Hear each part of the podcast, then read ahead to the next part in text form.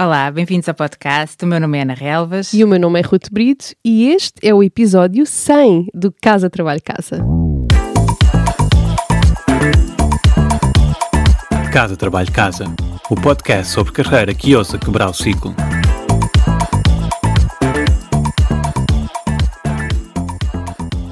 100 episódios! Ana, três aninhos desde que começámos o podcast, uma pandemia pelo meio, um interregno grande devido a circunstâncias da hum. vida, mas voltámos, cá estamos, 100 episódios depois. Estamos de parabéns? Estamos centenárias. E parabéns também aos nossos ouvintes, porque sem eles nada disto seria possível. E ah, é mesmo um privilégio sermos ouvidas por milhares de pessoas de norte a sul do país e um pouco por todo o mundo, onde há um cantinho ou um, um canto maior em que se fala português. É verdade, é verdade. E para celebrar, só faria sentido fazê-lo com os nossos ouvintes. Por isso, há uns meses atrás lançámos um desafio no Instagram. Se não nos segues por lá, pesquisa por Casa Trabalho Casa e junta-te à nossa comunidade. Mesmo, mesmo. Sim. E o desafio foi para nos enviarem perguntas via áudio para que pudéssemos responder hoje no episódio 100. Foi difícil escolher, mas trazemos-te então quatro perguntas hoje e, claro, as nossas respostas. Vamos a isso? Bora, bora. Então, vamos ouvir a primeira pergunta que foi enviada pela Mafalda. Olá, Ana e Ruth. Aqui fala a Mafalda. E a minha pergunta um, tem a ver com procurar um mentor. Queria saber a vossa opinião em relação a desenvolvermos a nossa carreira. O que é que vocês acham à necessidade de procurarmos um mentor na empresa onde nós estamos. Um, se têm experiências com isso, se a recomendam e o que é que vocês acham? Para mim, eu nunca tive um mentor nas companhias onde trabalhei e agora, pronto, acho que se calhar era isso que me tinha feito falta para desenvolver eh, mais na minha carreira. Mas ao mesmo tempo, às vezes parece que os conselhos das outras pessoas não, não quer dizer que obrigatoriamente nos ajudem no nosso caminho individual. Uh, gostava de ouvir a vossa opinião ne, ne, neste assunto. Obrigada, tchau. Ok, então a pergunta no fundo é: há vantagens em ter um mentor na empresa onde trabalhamos? Pode ajudar na progressão de carreira? Ana, queres começar tu? Qual é a tua experiência? Olha, os meus melhores mentores não foram mentores formais ou pessoas com quem trabalhava diretamente. E, e acho que demorei um bocadinho a perceber a riqueza e a importância de ter conversas, de fazer perguntas, de aprender sobre as experiências e percurso dos outros colegas uh, ou pessoas que não são colegas. E aqui, mais do que me aconselharem, acho muito enriquecedor ouvir sobre os outros, ouvir sobre a experiência dos outros. Se procurares um mentor formal, procura uma relação em que haja empatia nos dois sentidos, em que uhum. confies e que respeites essa pessoa. A falta destas qualidades, pelo menos pela minha experiência, fez com que algumas relações de mentoria não tenham produzido resultados. Por outro lado, podemos considerar a chefia como um mentor. Não sei se é bem isso que a Mafalda está a falar. Eu conheço pessoas cujas carreiras floresceram por terem chefias que potenciaram o seu desenvolvimento ou estagnaram por terem chefias que as abafavam e tratavam uhum. como mais um recurso para atingir os seus resultados. Pela exposição da Mafalda e pela confusão da minha resposta, parece-me que pode haver aqui alguma confusão entre um mentor e um sponsor. Se calhar seria útil distinguir estes dois conceitos. Ruth, queres falar um bocadinho sobre isso e sobre a tua experiência? Uhum. Um mentor, eu acho que quase todos estamos familiarizados com este conceito. É um profissional sénior, com mais experiência que nós, com quem temos contacto regular e que nos dá conselhos, a quem expomos situações da nossa vida profissional, boas e más, e que pode ou não abrir portas, apresentar-nos outras pessoas, etc.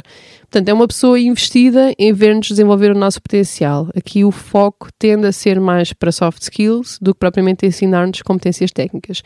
Pode acontecer que esta pessoa trabalhe na mesma empresa que nós, mas muitas vezes não é o caso, ou não é necessário que seja. Eu acho que o valor aqui está, sobretudo, em absorvermos o máximo possível a experiência desta pessoa e o conhecimento que ela nos passa, não é? E isto, claro, que vai ajudar, direta ou indiretamente, vai ajudar a nossa carreira, uh, mesmo que seja de forma um bocadinho mais indireta. Agora, um sponsor não implica uma relação tão próxima, é simplesmente um líder sénior na nossa organização que advoga, vá, em nosso favor, um advocate, como se diz em inglês. Hum. Portanto, é aquela pessoa que numa reunião em que se discute quem colocar numa Tiger Team para resolver um problema e alguém diz, ah, que tal aquela miúda nova da equipa do Paulo? Quem? Ah, sim, sim, a Ruth, sei quem é. A miúda é inteligente, acho que vale a pena incluí-la. Portanto, coisas deste género, não é? O desafio aqui, no fundo, é como é que nós chegamos a estes executivos séniores, que têm o poder de colocar o nosso nome na mesa em reuniões onde se tomam decisões importantes que impactam a nossa carreira de forma direta, mas normalmente onde não estamos presentes. E eu falo aqui de coisas como aumentos, promoções, alocações a projetos, etc. Normalmente um, um júnior tem, tem pouco acesso a este tipo de pessoas, mas há formas de garantir que, que nós, não é? Uh, e o nosso trabalho tem alguma visibilidade. Não é preciso muita, basta alguma. Eu acho que isto estava um, um episódio, Pois mas estava. como hoje não temos tempo um, para, para nos alongarmos, eu deixo aqui a recomendação de pesquisarem pelo trabalho da Carla Harris e lerem mais sobre isso, que ela, ela fala muito sobre isto. Agora, a minha experiência, uh, lembro-me aqui uh, de algumas pessoas, por exemplo, uh, o Jesus, que foi um, um mentor, um mentor meu, era o, o meu CEO no Dubai. Nós falávamos imenso sobre negócios no geral, não necessariamente coisas do dia a dia específicas da empresa, mas eu partilhei ambições com ele e, e vice e vice-versa. Uh, desabafei sobre frustrações da empresa ou, e outras, recebi conselhos, almoçámos várias vezes. Ele apresentou-me a, a muitas pessoas, um, acabámos por conhecer a família um do outro e a, a relação continuou mesmo depois de eu sair da empresa. Ele até me convidou para o casamento dele. Ok. Sim, foi mesmo uma, mesmo uma relação próxima que, que durou anos. Mas depois penso em sponsors e, por exemplo, na, quando a minha empresa foi eh, comprada, trabalhava numa startup, fomos comprados por uma empresa maior. E na altura uh, du- houve duas pessoas, o Peter, que era o meu CMO, e e o Shannon, que era um dos, dos co-founders e era, estava mais ligado à área de vendas. Eles acabaram por ser meus sponsors, porque quando há uma aquisição, muitas vezes há pessoas que da empresa que, que é comprada acabam por ser uh, despedidas ou ficam com, com cargos não tão bons, pronto. E foram duas pessoas que realmente garantiram que eu tinha a visibilidade e, e o meu lugar na nova empresa e que, que me defenderam, não é? E depois acabei por encontrar a Jamie, que foi a minha manager na empresa nova, que quando eu quis trocar de equipa, foi ela própria, mesmo sabendo que me ia perder, foi ela própria que foi até à nova CMO e que disse: Não, a, a Ruth é excelente, eu acho que ela é um bom fit para esta nova posição, hum, faz sentido que ela evolua a carreira neste sentido, e tipo, no fundo, fez o que em inglês se chama vouch, né? De- e foi basicamente emprestar uma credibilidade dela para eu assumir esta nova função. Isto, isto- as perguntas que nos enviaram davam temas de episódios por si só e nós não, não temos tempo suficiente para aprofundar tudo hoje, mas acho que já deixamos alguns insights que dão para pensar. Vamos à próxima questão que foi colocada pelo João. Olá Ana, olá Ruth, obrigado pelo podcast. Um, eu gostava de aproveitar aqui este episódio 100 para partilhar algo que acontece comigo e provavelmente acontece também com mais pessoas. Eh, de uma forma muito concreta, eu trabalho como formador e consultor, portanto tenho eh, completa isenção de horário, eu é que faço os meus próprios horários, por assim dizer, Eh, mas de facto há dias em que não consigo ser produtivo por qualquer motivo. Um, e tenho muita dificuldade ainda apesar de saber que não, que não vai mudar, eh, tenho muita dificuldade em lidar com essa frustração ehm, e, e chego ao final do dia quase que a insistir em ser produtivo e invari- invariavelmente a coisa não melhora, só piora. Eh, e portanto gostava de saber se tem algumas dicas, se já passaram por isto, se tem alguma coisa que eh, queiram partilhar sobre esta frustração de não ser produtivo alguns dias. Obrigado e continuação de um bom podcast. Eu posso começar e responder esta pergunta porque eu identifico-me bastante com o problema colocado pelo João, que é como lidar com a frustração quando trabalhamos por conta própria e temos dias em que não conseguimos ser produtivos. Desafiante, não é? Desafiante. E eu lembro-me de contar umas amigas minhas há pouco tempo que eu me ia despedir e trabalhar por conta própria outra vez. E a reação delas foi imediatamente encorajar-me, dizer que certeza que ia correr tudo bem, porque eu sou uma pessoa muito organizada e metódica. e eu fartei-me de rir, porque eu não sei como é que essa imagem passa para fora, porque eu sou o oposto. Mas, eu sou o é, oposto. não, não és, não. Eu já fui freelancer e tive, como o João, muita dificuldade em ser produtiva, uh, procrastinava bastante, sentia falta de motivação, claro, etc. E claro que depois o sentimento de culpa acaba por vir ao de cima, o que depois, por sua vez, é desmotivante, porque nos sentimos mal e depois isto aqui é um círculo vicioso. Então, qual é a solução para isto? Não há nada que resolva isto magicamente, desculpa. Mas eu tenho refletido muito sobre isto e vou resumir aquilo que me ajudou a mim. Primeiro, aceitar que é normal. Nós não somos os únicos a passar por isto, não é? Ser freelancer ou trabalhar por conta própria traz-nos uma liberdade tremenda e isso é uma coisa boa. Mas, por outro lado, traz-nos outro tipo de desafios. De repente, nós perdemos todas as coisas que existem num contexto empresarial e que são sistemas montados para nos manter produtivos. Não é? Coisas como horários, um escritório onde temos de estar todos os dias, um chefe com quem reunimos todas as semanas, prazos, pessoas à nossa volta que também estão a trabalhar, isto também influencia né, o nosso ambiente. Então, o que nós temos que fazer quando somos uma empresa de um, né, um freelancer, é replicar estas estruturas. Ter um sítio para trabalhar, ter rotinas fixas, ter pessoas com quem falar. Queria relembrar aqui um episódio que nós gravámos uh, na temporada passada, é chamado Um Truque para Atingir Objetivos. Penso que é o episódio 35, onde sugerimos ter um Accountability Partner. Isto é uma coisa que funciona para freelancers.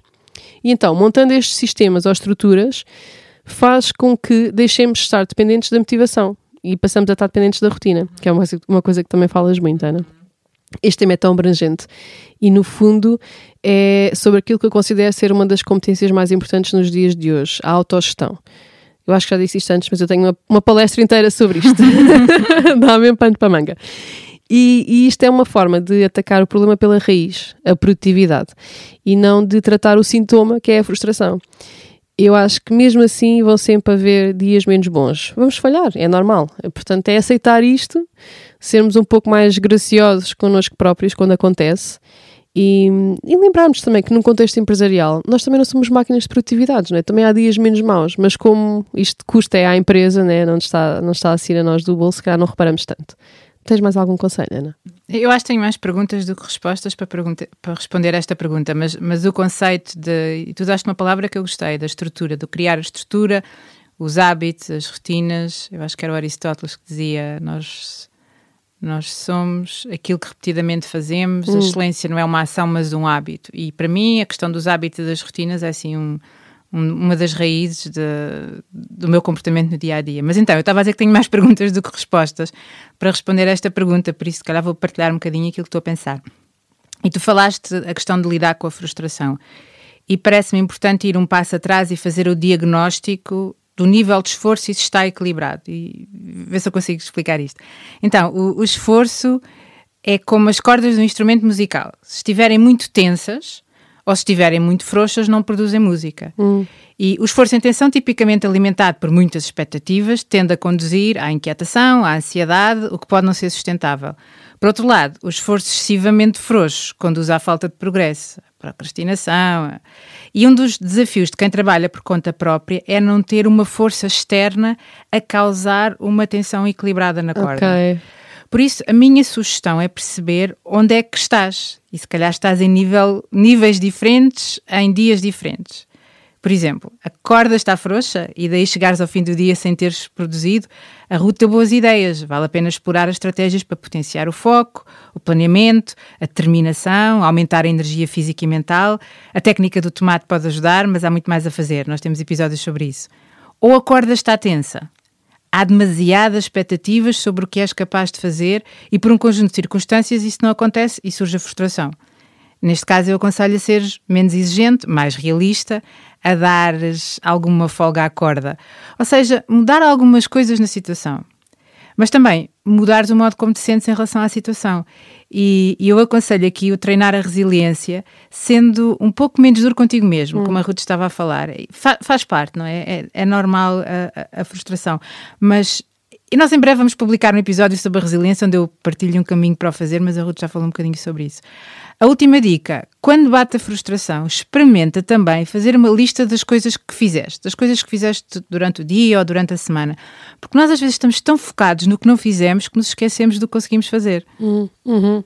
Boa, tu, tu, és a rainha das metáforas, Ana. Adorei esta imagem da, da corda. Espera é. lá, a, a, imagem da metáfora não é da minha autoria, uh, é uma coisa que vem do mindfulness, que tem que ver com a. Sim, sim, sim mas tu tens todo sim. este arsenal de metáforas que vais Pronto. buscar para situações diferentes. Citei o Buda, citei o Buda. ok, e também gostei da sugestão de, de inverter a to-do list. Próxima pergunta foi colocada pela Ana, uma outra Ana. Hum que nos acompanha há bastante tempo e que desenvolve um trabalho extraordinário com mulheres cientistas. Ora, escutem. Tenho 36 anos, sou cientista e a pessoa mais nova na equipa de liderança de uma empresa à qual me juntei recentemente. Apesar do meu conhecimento e experiência na área na qual trabalho, sinto que a minha opinião não é tida em consideração muitas vezes, principalmente pelas pessoas que estão há muito tempo na organização. A minha chefe, que me apoia incondicionalmente, diz que o meu maior desafio é liderar sem autoridade. Gostava que abordassem este tema e que me respondessem. Como é que os mais novos na sala conseguem estabelecer credibilidade e influenciar uma organização? Ok, a pergunta é: como é que os mais novos conseguem estabelecer credibilidade e influenciar uma organização? Ana usou duas palavras que me parecem ser a chave. A primeira é credibilidade, como mostrar credibilidade. E a minha primeira resposta é mostrando iniciativa e resultados. E fico especialmente curiosa em perceber quais são os resultados que o resto da equipa valoriza, o que é, que é importante para eles. E será que estás alinhada com eles? Isto pode ser um, uma coisa importante a explorar. E, em particular, no ambiente em que a ciência e o mundo empresarial se conjugam, isto pode não ser muito óbvio e a tua experiência anterior pode não ser valorizada ou até ter um efeito negativo. A segunda palavra que usaste é influenciar. Influenciar significa criar a abertura nos outros para serem influenciados, reduzir a resistência, ser capaz de os cativar sem autoridade. E nós temos episódios sobre isto, não sei se já saiu já saiu, já, já saiu o episódio sobre empatia. Sobre empatia, sobre sim, empatia. Uh, mas a resposta passa por ouvir as pessoas com quem trabalhas e mostrar que estás a ouvir, criar empatia e confiança. Ruth, eu sei que tu tens boas histórias sobre isto. Eu não sei se tenho uma boa resposta, porque eu não trabalho na área científica e de certeza que há certas nuances que devem ser mesmo muito próprias da cultura e do tipo de personalidades desta área. Hum. mas eu posso contar um pouco da minha experiência, até porque eu já estive nesta posição várias vezes. Aliás, estive quase sempre no início de carreira, porque eu cheguei a cargos de gestão muito cedo e então todas as pessoas que eu geri eram bastante mais velhas que eu e tive de negociar contratos avultados com executivos, com políticos, todos com mais experiência que eu. Eu lembro-me de uma situação caricata que ilustra isto muito bem. Na altura, trabalhava numa empresa de eventos que tinha uma dimensão pequena, mas tínhamos projetos enormes com bastante exposição mediática. E tive uma reunião com um músico português conhecido, não vou dizer nomes, é conhecido, e o agente dele. E era, a reunião era sobre uma série de eventos que eles iam fazer a curadoria artística. E nos primeiros minutos, eles nem me olhavam nos olhos, eles só falavam com uma chefe. E quando finalmente eu comecei a explicar a minha estratégia de marketing, eles mudaram completamente a postura e hum, começaram a interagir muito mais comigo, mudaram completamente a postura. Então, no final, já cá fora, isto foi uma reunião para aí umas duas horas e tal, né? Já cá fora, o, o tal músico que eu mencionei vira-se para mim e diz assim: Ruth, desculpa perguntar, quantos anos tens? E eu, 24. Depois fez aquela cara do Obama, de sorriso invertido, tipo, hum, respect. E disse, e disse só assim: parabéns. E vai-se embora. Virou costas e foi-se embora. E não cantou. não. E isto sempre foi um desafio. Eu, por norma, consigo, ou consegui sempre contrariar a impressão imediata de ter cara de miúda e de ser novinha, na altura, e assim que abro a boca, contrario esta, esta impressão. Uh, mas há pessoas e contextos mais difíceis. Eu, assim, de repente, lembro-me de uma coisa que resultou comigo e acho que pode ajudar. Há uns anos atrás, eu geria o marketing interno de uma multinacional que tinha na altura 4 mil funcionários aqui em Portugal. E eu tinha uma missão ambiciosa e tinha bastante pressão para entregar resultados, porque reportava diretamente ao CEO e ele tinha um interesse particular nesta função. Qual era o problema? Só tinha 25 anos, precisava da colaboração de imensas pessoas de outros departamentos, todas mais velhas, mais experientes, com mais anos de casa que eu, e para dificultar ainda mais a coisa, nenhuma reportava diretamente a mim. Ou seja, eu tinha que liderar sem ter a autoridade hierárquica. Então, como é que eu consegui entusiasmar as pessoas a darem o seu tempo, o seu tempo de antena, né, e colaborarem comigo? Eu passei as duas primeiras semanas que, que tive na empresa a fazer uma só coisa. Eu convidava pessoas para ir beber café, ou almoçar, ou lanchar comigo. o meu calendário era uma cena de loucos. Mil reuniões, reuniões entre aspas, porque não eram reuniões, tentei sempre puxá-las para um ambiente mais informal. E então, nestas conversas informais, eu não fui tentar convencê-las a trabalhar comigo, fui simplesmente perguntar-lhes sobre o trabalho delas, o que é que faziam, quais é que eram os desafios dos seus departamentos, etc. Então eu perguntei como é que eu podia ajudar. Escutei atentamente, né? acabei sem saber por uh, empregar os princípios da escuta ativa uhum. e de, das coisas que partilhaste no episódio de empatia. E deixei-as falar 80% do tempo, que é sempre uma estratégia boa. Só mais no final da conversa é que eu expliquei porque é que eu tinha sido contratada, o que é que o CEO esperava de mim e porque é que ele estava tão investido neste projeto quais eram os meus objetivos e como é que a minha missão poderia ajudá-los indiretamente. E pedi também muitas sugestões para o meu trabalho. Muitas iam ao encontro daquilo que eu já tinha planeado, mas é sempre bom deixar os outros hum. pensar que a ideia foi deles. Essa história é muito boa. Sim, isto correu lindamente. Eu tive uma resposta excelente de quase todos. Uh, houve níveis recorde de participação nas minhas atividades, porque os managers realmente viam valor e incentivavam as equipas uh, a irem. Alguns anos mais tarde recomendaram-me no LinkedIn depois de eu sair e houve até uma pessoa que me contratou vários anos mais tarde como freelancer para uma empresa que abriu. Portanto, tudo pessoas que não reportavam a mim, não trabalhavam na minha área funcional, pouca interação tive com elas, tirando a conversa inicial ou aquelas conversas de corredor, um ou outro e-mail. Uh, e claro, uma coisa que ajudou foi o facto de eu reportar ao CEO, né? As pessoas tinham curiosidade sobre o que é que eu tinha sido contratada para fazer. Para resumir, uh, mesmo não tendo autoridade formal, é importante que as FIAs ou os executivos que, nos, uh, que estão acima de nós nos emprestem, entre aspas, a sua credibilidade. o meu conselho então é este: primeiro, ouvir mais do que falar ou tentar convencer. Segundo, estar preparado para ter uma conversa de igual para igual, não é? fundamentando as nossas posições, caso seja necessário. E terceiro, quando não há autoridade hierárquica, procurar o tal endorsement de um líder. Muito bom. A próxima pergunta é do António e tem a ver com gestão de carreira. Vou deixar de responder primeiro, visto que vai mais ao encontro da tua experiência, mas primeiro vamos ouvir. Olá, Rutiana. Antes de mais, parabéns pelo episódio 100. Um, a minha situação é o seguinte: uh, eu trabalho há dois anos e meio na, numa empresa, numa empresa pequena, e sinto que desde há uns tempos para cá não, que não estou a crescer uh, não me sinto desafiado. E um, já mais ou menos seis meses comecei à procura de emprego um, para conseguir sair desta situação, uh, mas tem sido muito difícil encontrar um desafio que fizesse sentido. E na empresa onde eu estou, como é, é uma empresa pequena, não tem o espaço de crescimento que preciso. Um, e agora estou neste espaço de estagnação, que é no encontro, e depois na empresa também não estou a crescer, e parece que parece que estou parado no, não é parado no tempo, mas parece que estou completamente estagnado e, e sinto-me, para a minha saúde mental, eh, não é muito bom. Um, pronto, se tiverem alguma dica para uma situação como esta, como ultrapassar ou como continuar? Então, o António pergunta: como ultrapassar o impasse de estar preso a um trabalho onde se estagnou e não encontrar uma alternativa melhor? Eu, por acaso, falei com o António no Instagram e perguntei-lhe em que área é que ele trabalhava, só para ter aqui um bocadinho mais de contexto. Então, ele revelou que era em desenvolvimento de negócio numa startup. E isto é um problema tão, mas tão comum. Nós podemos ser profissionais excelentes, mas temos todos um grande handicap que é procurar emprego é uma competência. Só que é uma competência super diferente daquelas que nós usamos no dia a dia e que nos fazem bem-sucedidos no nosso trabalho. E ninguém nos ensina, ninguém nos ensina a desenvolver esta competência. Aliás, pior, ensinam-nos, ensinam-nos a procurar emprego, só que ensinam como se ainda estivéssemos em 1999. Hum. e esses métodos não funcionam em 2024. Eu não sei detalhes, um, mas há uma grande probabilidade do António estar a investir a maioria do seu tempo, como todos nós fazemos, a responder a anúncios online, a enviar CVs. E isto é um jogo de números, é, é, igual, é quase igual a jogar na lotaria. Os números nunca jogam a nosso favor. Então, eu tenho dois conselhos hoje. Primeiro, ouvir os nossos episódios anteriores sobre emprego e pôr em prática tudo o que nós aconselhamos. Para ajudar, eu vou deixar nas show notes um link para uma playlist no Spotify que tem apenas esses episódios para só ouvir de seguida.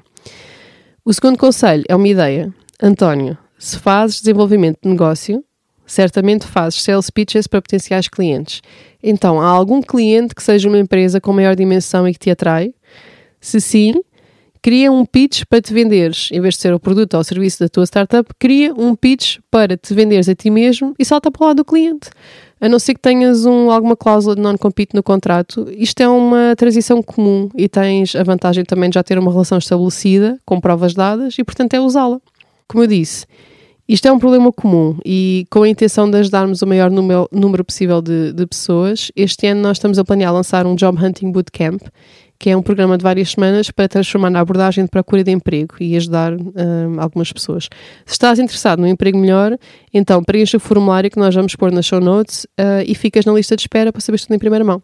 Ok? Ana, queres acrescentar alguma coisa? Não muito. Uh, talvez uma provocação. Considerando que trabalhas em desenvolvimento de negócio numa startup, como é que podes influenciar e contribuir para a empresa crescer e cresceres com ela? Isso não é um desafio? Hum, boa, boa. Ok, pronto, por hoje é tudo. Nós adorámos responder às vossas perguntas e celebrar 100 episódios do Casa Trabalho Casa com, com vocês, com os nossos ouvintes. Se nos quiseres apoiar para garantir que gravamos mais 100, a melhor forma de fazê-lo, por enquanto, é subscrever o Casa Trabalho Casa Premium. Obrigada e até para a semana.